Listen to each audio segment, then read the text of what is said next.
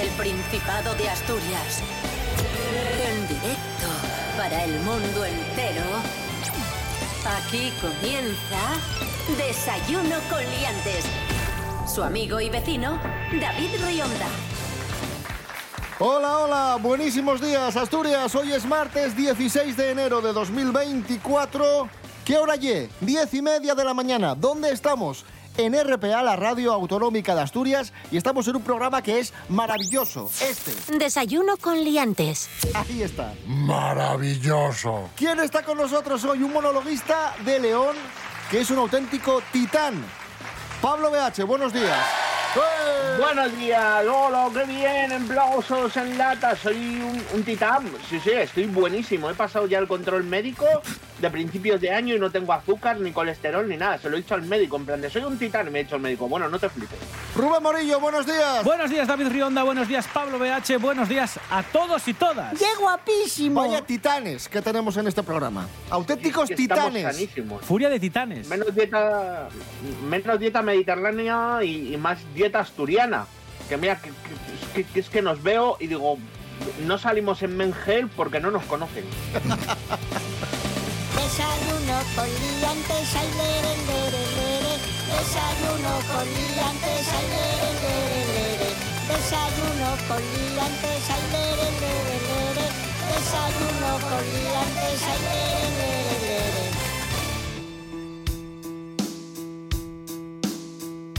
El sueldo de 70.000 asturianos subirá un 5% con el incremento del SMI. ¿Qué es el SMI?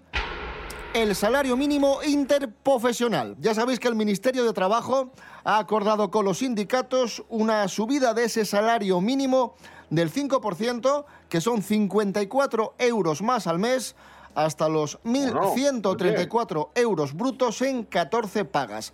Esta subida se aplica con carácter retroactivo desde el 1 de enero y afecta a dos millones y medio de trabajadores, la mayoría jóvenes y mujeres. Como digo, en Asturias afecta a 70.000 asturianos. 5% más el salario mínimo interprofesional queda en 1.134 euros. 54 euros más al mes, en tu caso, Pablo BH, pa' muñecos y cómics. Qué lástima que sea autónomo, ¿eh?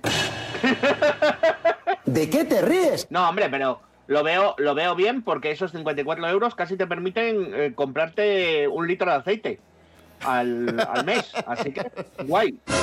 Vamos a escuchar a la ministra Yolanda Díaz y al secretario general de UGT, Pepe Álvarez. La mejor política feminista se llama salario mínimo interprofesional. Lamento mucho la actitud de la patronal española. Ha priorizado intereses que no tienen nada que ver con la defensa de nuestro país. Necesitamos el concurso de las empresas para poder aplicarlo. Eh, si está la COE, eh, aunque no llegues al punto eh, que tú querías, puedes representar más para los trabajadores y las trabajadoras, porque este es un camino que no va a ser nada fácil y que en muchos casos seguramente que vamos a tener que acabar, como ya ha pasado en el pasado, en las magistraturas de, de trabajo. No han dicho nada de tus cómics, Pablo. Me parece una de las mejores políticas que serían, porque cuanto más tiempo esté leyendo, menos tiempo la estoy leyendo. Así que, Ya lo que hay. Arranca 2024 con esa subida. Bum, bum, bum, bum, bum. Bueno, no, que ya está, que ya está arrancado. Que ya, no, ya está arrancado. Ah, pues- pues Sería. Ya está constante, ya está arrancado. Sí. Bueno, España no es un jardín de infancia, aunque en ocasiones es verdad que lo parece. 2024. ¿Qué pasa, Rubén Morillo? Nada, nada, no, no. Vale, vale, que sigamos. Com- Seguir con vuestras tonterías. Vale, vale. Sí, sí. 2024, salario mínimo interprofesional, interprofesional subido. Muchos mejoran sus condiciones de trabajo, pero dicen, ay, en el trabajo me va bien, ahora quiero que me vaya bien en el amor. Necesito ver, no amor en mi vida, in my life. Un estudio revela las prioridades de los solteros para ligar este 2024. Silvia Meana, buenos días. Muy buenos días, David. ¿Cómo estamos? Bumble ha revelado que las tendencias de citas han cambiado y así lo ha demostrado llevando a cabo un estudio en el que han preguntado a más de 25.000 usuarios de todo el mundo. De esta forma, asegura que los usuarios están abiertos a conocer gente sin importarle la diferencia de edad, priorizando sobre ello los valores que tenga la otra persona o las aficiones para poder hacer juntos. Además de esto, los solteros buscan personas que no los intenten cambiar, aceptándolos tal y como son, buscando encontrar a alguien que ofrezca seguridad, comprensión y protección, así como una persona con quien compartan intimidad emocional. Para sacarle el máximo partido, Bumble ha lanzado una nueva función llamada Best Bees, que consiste en una lista diaria de cuatro perfiles compatibles que ayudarán a los solteros a encontrar conexiones más significativas. ¿Y vosotros, liantes, qué os parece? ¿Estáis buscando pareja para este año 2024? Hasta la próxima. Gracias, Silvia Meana. Esto es Desayuno Coliantes en RPA, la radio autonómica de Asturias. Hoy es martes 16 de enero de 2024. Eso es ciertísimo. Desayuno con liantes. Con David Rionda y Rubén Morillo. Vamos con noticias de famosos. Noticias de famosos. Noticias de famosos. Mary Coletas, buenos días. Hola, buenos días. Bienvenida. Vaya bochorno. La rústica finca que Pilar Rubio y Sergio Ramos poseen en Sevilla. Una finca con campo de fútbol y yeguada. Y pueden las yeguas jugar al fútbol Claro, también, claro. sí, sí. Claro. Las yeguas con la camiseta, el 10, el 8. Bueno, seguro que no tiran los penaltis peor que Sergio Ramos. Bueno, Mary, vamos a, vamos a intentar no faltar. No, Eso- no, sí, no he dicho nada del otro mundo. ¿Cómo es la finca de Pilar y Sergio? Pues sé que mide 44 hectáreas. Dicen que no le falta ningún tipo de medida de seguridad, que tiene un muro de la Virgen de alto para que la gente no espíe. Y luego que no se dentro escape se dice que es rústica, que esto a mí me suena que es vieja, así como de pueblo. Vieja, vieja, pero es queda más guay decir que es rústica y tiene, pues mira, eh, cosas para que Sergio haga deporte. Porque Hay hay como las barras de pan, que también son rústicas. tiene pista de pádel, tiene campo de fútbol, tiene piscina, ¿eh? Y tiene así, pues, todo lo necesario que debe tener una finca. Además de eso de Bibli- la yeguada. biblioteca. Biblioteca no, pero un librín sí que estaría bien que estuviese por allí tirado. Ortega Cano intenta ligar con una reportera de televisión. Mary Coletas, ¿qué fue lo que pasó? Pues que estaban entrevistando a Ortega Cano. Vete a saber por qué. Igual hace amnistías también o aprueba presupuesto. No lo sé porque le estaban entrevistando. En calidad de extorero y piloto. de rallies. De- Piloto mal. Eh, pues le estaban entrevistando en el programa de Sonsoles. Pues le entrevistaban y al final Sonsoles le tiró así una broma como que a ver si le encontraban novia.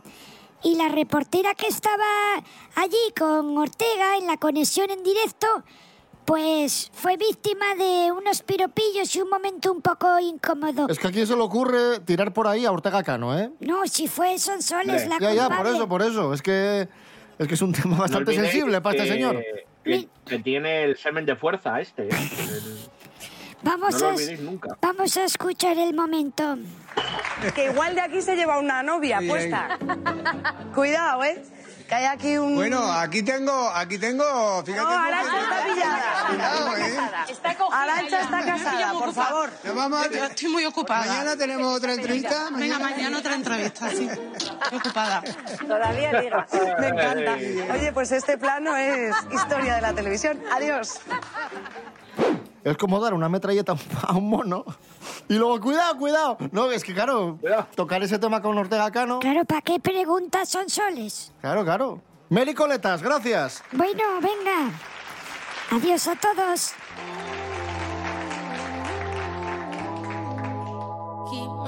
Ortega Cano, Torero y Torero es el título de una canción que vamos a escuchar a continuación. No es la de Chayanne, es una que está interpretada por dos auténticos titanes mano a mano.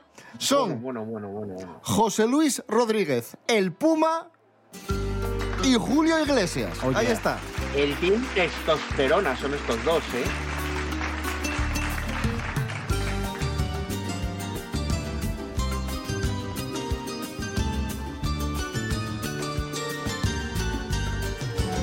Llévatela contigo que a mí me está volviendo loco. Menuda hembra como es, mucha experiencia que tener para tomarla un poco. Llévatela contigo que a mí también me vuelve loco. También la quiero conquistar, pero es tan brava que al final no puedo yo tampoco. Torero, estar a su lado hay que ser torero. Y medir la distancia que va su cuerpo. Hay que andar confiado ya en su terreno porque, porque pueden herirte sus ojos negros. Torero, hay que ser tan valiente como sin capote a robarle un beso. Para hablarle de cerca sin burladero hay que ser torero, torero, torero.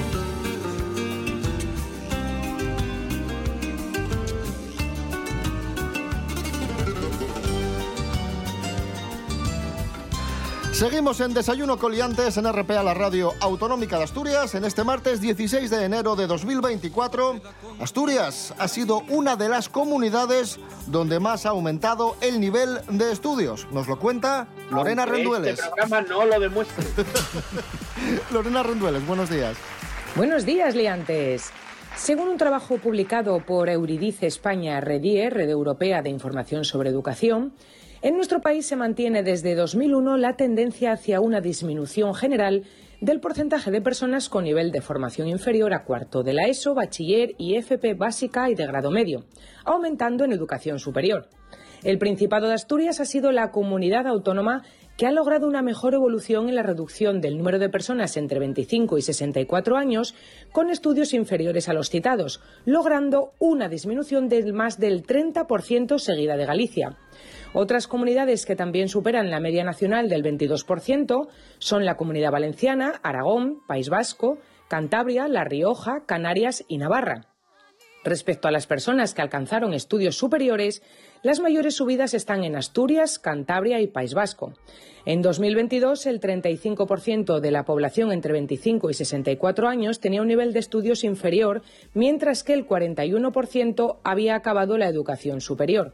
En este nivel de estudios, las comunidades con los porcentajes más altos son País Vasco, Madrid, Navarra, Cantabria, Cataluña, Galicia, Aragón, nuestra Asturias y La Rioja.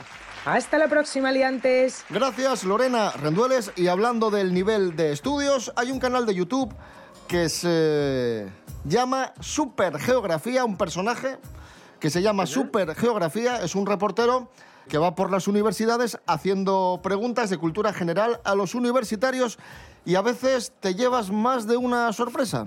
o decepción, porque son los chavales que al final van a pagar las pensiones, las nuestras, se supone. Mira, Bueno, en eh. una de las últimas ocasiones, este muchacho super geografía se ha ido a una universidad, a una zona en la que hay universidades privadas. Nos encontramos en las puertas de dos universidades privadas muy famosas. Vamos a hacer preguntas de primaria a los universitarios. Vale, se va allí a hacer preguntas A los manda. universitarios y atención al nivel. ¿Con qué nombre se conoció a la península ibérica tras su conquista por parte del pueblo romano? Ah, bueno, está fácil. ¿De pueblo romano? ¿Por qué te suena tan mal el Es que pueblo me suena en romano? plan, yo diría al andaluz, pero, pero esto no sé. es- Claro, claro, claro. Al ¿Sí? andaluz. Al andaluz, todo el mundo sabe que... Al andaluz. Los ¿Qué? romanos llegaban... Que los Oye, ¿qué al romanos... Sí, sí, sí, sí. Bueno, continúa la, la fiesta de respuestas. ¿Cómo se llama la persona que va de un lugar a otro y no se establece en ningún sitio de forma permanente? Ojo al primer intento. Inmigrante. Inmigrante. No. Sí, repíteme la Le repite la ¿Cómo se llama pregunta y... Que va de un lugar a otro y no se establece en ningún sitio de forma permanente. Peregrino. Podría ser, porque camina mucho. Eh, mira, vamos a jugar. Vamos a escuchar el planteamiento de la... pro- de, de- bueno, vamos a escuchar la pregunta. ¿Cómo se llaman los objetos que no dejan pasar la luz?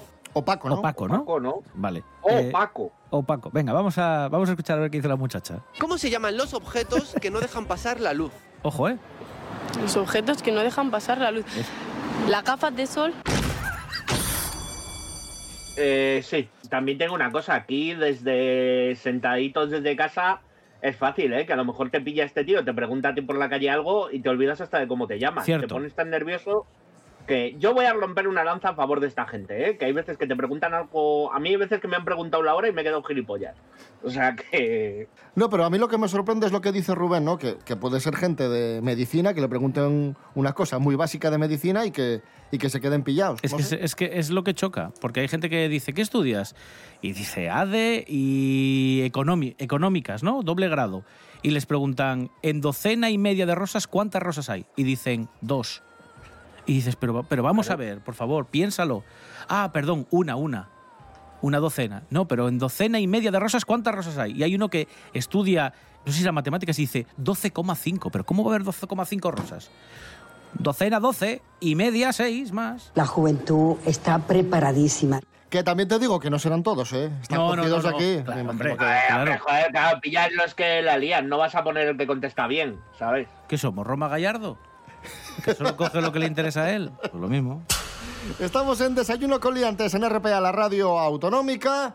Hoy es martes 16 de enero de 2024. Ya lo que hay. ¿Cuánto ejercicio hacéis vosotros? ¿Qué- ¿Cómo gimnasia? No entiendo. Ejercicio físico. Bueno, yo camino todos los días. Pa- Yo levanto 150 kilos en 10 segundos. No, es que vamos a hablar ahora de ver. cuánto ejercicio hay que hacer para tener una vida más larga. No nos da, no nos da. Ya os lo digo yo, que no nos... Yo creo que deberíamos estar muertos ya, en nuestro caso. A mí me sale, a- nos sale a deber. Nos sí. sale de ver, sí. Pablo Pérez, buenos días. Buenos días, liantes. Pues sí, David, realizar actividad física parece uno de los factores más relevantes para aumentar la longevidad. Por eso buena parte de los estudios científicos que se publican aún hoy en día tratan de responder a la pregunta de cuánto ejercicio hay que hacer para tener una vida más larga y saludable. No obstante, un nuevo estudio realizado por investigadores de una universidad en Finlandia ha descubierto que aunque el ejercicio es importante para vivir una larga vida, seguir otros hábitos de vida saludables puede tener un impacto aún mayor. Al final del estudio se descubrió que más de un tercio, casi el 40% de los participantes del grupo sedentario había fallecido en el seguimiento de la mortalidad en 2020, lo que suponía el mayor porcentaje de los cuatro grupos. Los participantes de los grupos activos tenían entre un 15 y un 23% menos de riesgo de mortalidad. Ya sabéis, liantes, todo el mundo a cuidarse. Un abrazo. Gracias, Pablo Pérez. Efectivamente, el ejercicio físico es muy bueno y ya lo cantaban Hombres G en los años 80. Chico, tienes que cuidarte. A mi médico de cabecera la verdad es que no sé por qué. Es que a veces te da por pensar que algo te funciona mal cuando la verdad es que me encuentro bien. Un ratito en la sala de espera y ojeando una revista me enteré que se acuesta con la jet set. Pero inmediatamente vino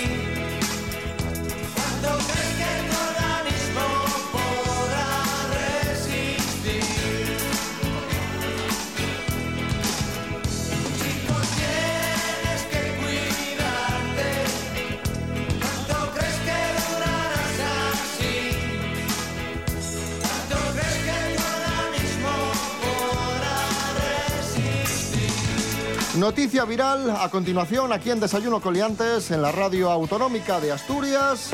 Rotunda respuesta de un jefe a una empleada que le pidió parte de la propina. Bote con propinas.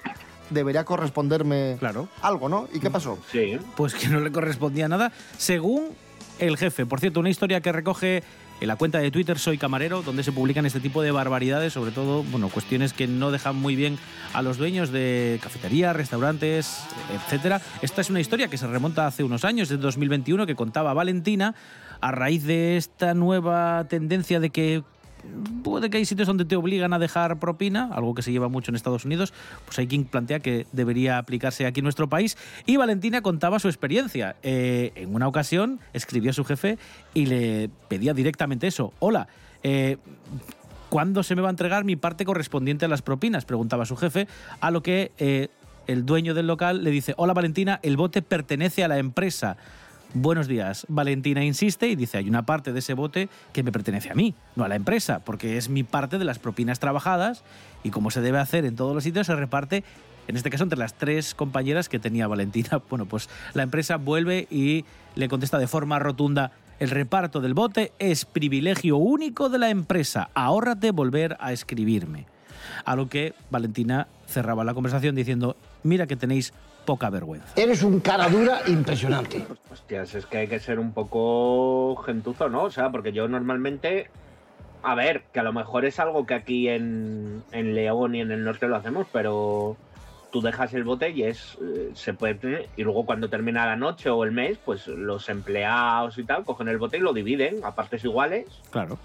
Y o, o se lo gastan en una comida o, o cualquier cosa. No sé por allí, por Asturias, si también lo hacéis, Sí, pero. se, se hace igual. De hecho, Ya, no sé. l- la propina lo que valora es precisamente el servicio, la comida, en fin, todas las cosas intangibles que no vienen reflejadas en la cuenta más allá del precio del el producto en cuestión que estés, que estés consumiendo. Pelos como Scorpions. Fíjate, he preguntado en Instagram, he hecho una encuesta en Instagram, ¿cuánto sueles dejar de propina? Esa es la, la pregunta. Depende, ¿no? De cuánto cueste, cuánto pagues por la cuenta. Y ojo a lo que me dice la gente. Efectivamente, el sufridor del asfalto, el usuario sufridor del asfalto, dice hasta 50 euros, el 10% aproximadamente. A partir de 50 euros, dejo 5 euros. Por ejemplo, Banequín me dice, depende de dónde, la atención y lo que haya pagado. Claro, efectivamente Claro, depende de- claro, del es que precio. si tomas un par de consumiciones, te vas a dejar 4 euros, te han puesto pincho, pues evidentemente dejas, dejas propina. Si has ido a comer a un sitio con una cuenta muy cara, pues eso, de 50, 60, 70 euros, pues igual puedes dejar más que si hubieses tomado dos cañas, lógicamente. Eva Álvarez dice, en una comida bien atendidos, 2 euros. Tomando algo bien atendidos, 20 céntimos, 50 céntimos. Yo depende del pincho. Yo lo de las consumiciones depende mucho del Eh, pincho. eso es verdad, eso es verdad. Es ciertísimo. Seguimos hablando de negocios, en este caso un negocio problemático, la cadena de estética ideal que tenía clínicas, tenía clínicas en Lugones, en Avilés, en Gijón y en Oviedo y ha cerrado, ha quebrado. Y varios usuarios, varias usuarias tienen un problema ahora bastante gordo. Por ejemplo, Beatriz, que se compró un bono de sesiones de depilación láser, cerró la clínica Y se quedó sin ella. ella no se enteró, le siguen pasando los recibos del banco de las sesiones, pero claro, la clínica está cerrada y la mujer está desesperada. Beatriz se llama Imar, otra afectada aquí en Asturias, ni siquiera llegó a recibir ni una sesión del servicio contratado, las cuotas le siguen llegando. Vamos a escuchar a Beatriz y a Mar, afectadas en Asturias de Ideal. Y me encuentro con que el centro cierra, con que no nos hace ningún tipo de comunicado, ningún aviso ni nada, y que tengo que seguir pagando la financiación porque si no el banco se me echa encima. Tenía 15 días y antes de los 15 días yo lo cancelé. Que a mí me habían dicho que, que sí, que lo podía, que lo tenía cancelado, que no había ningún problema, que el banco se pondría en contacto conmigo para devolverme el dinero. Frustrada, porque yo eso tengo un bono de 840 euros, no hice ninguna sesión y es dinero que veo que pierdo. A mi hermana también le afecta así. Lo que pasa que mi hermana, eh, Bank Inter, está paralizando los pagos y devolviendo el dinero. Hay mucho buitre mm, que quiere sacar tajada, muchos eh, gabinetes de abogados, mucho centro de estética que está ofreciendo sus tratamientos. Y además, los afectados y afectadas tienen un problema y es que en este centro de estética tú contratabas los servicios y no te daban copia del, del contrato, una copia en papel de- del servicio. El cliente pedía el- la copia en papel y decía, no, ya te lo mandaré por email. Y claro, pues ahora se ven con un, con un problema serio. ¿Huele, ¿Huele a presunta presunta estafilla? No. ¿Os da la sensación? No, no, no. ¿No? Esto ya pasó con Para academias nada, de inglés, pasó también con Clínicas con- dentales. con clínicas dentales. Sí, sí, sí. Aparte, eh, el modus operandi es casi siempre el mismo. Eh, la gente se, se tira este tipo de bonos en el que, bueno, pagas una cantidad fija y te sirve para 12, 13, 15, los bonos que sean, ¿no? Las veces que puedas tomar ese tratamiento. Eh, pero claro, pagas por adelantado y muchas veces, pues es eso. Mira, pagas 800 euros por 12 sesiones por adelantado para que te salgan más baratas. Porque si las haces de forma individual, sale a tal barbaridad que obligan a todo el mundo a que lo pague por adelantado comprando este tipo de bonos. Que muchas veces luego te dan una cartulina para que vayas sellando allí las veces que has ido. Y no hay contrato. Es que tú pagas el dinero por adelantado y quien no puede pagar de golpe los 800 euros, pues lo financia. Y ahí está el problema, que a ti los pagos te los van a seguir pasando. Y si ya lo pagaste de inicio, ese dinero nadie te lo va a devolver si cierra la empresa. Siempre vais a lo puto negativo. En su día tuvimos biopic de, de Freddie Mercury, la película Bohemian Rhapsody, tuvimos biopic de Elton John y el siguiente en la lista de Amy Winehouse, también hay por ahí biopic, y el siguiente en la lista es Michael Jackson, Pablo. Pues os cuento porque esto, para los que somos fan de Michael Jackson, es notición. Michael Jackson va a tener su película biográfica sobre abril del 2025. Estos datos ya sabéis que pueden variar por producciones, huelgas.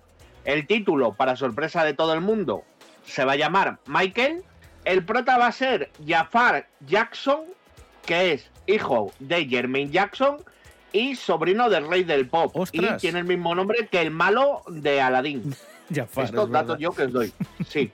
Y va a estar producida por Graham King, que es el tío que hizo la película de Queen Bohemian Rhapsody, así que podemos estar un poco seguritos. El guion de Josh Logan y, según ha dicho, la cinta retrata los triunfos, las tragedias, el lado humano y el genio creativo ejemplificado en sus interpretaciones más icónicas. ¿Vale? O sea que vamos a ver un poco todo el camino y toda la vida y el trágico desenlace que tuvo pues eh, este gran artista y desde luego el rey del pop. Pues ahí está la noticia, biopic de Michael Jackson en 2025, protagonizado por su sobrino. Y nos vamos escuchando a Michael, Who Is It? Volvemos mañana a las diez y media de la mañana. Rubén Morillo. David Rionda. Hasta mañana. Hasta mañana. Pablo BH, gracias. Besotes.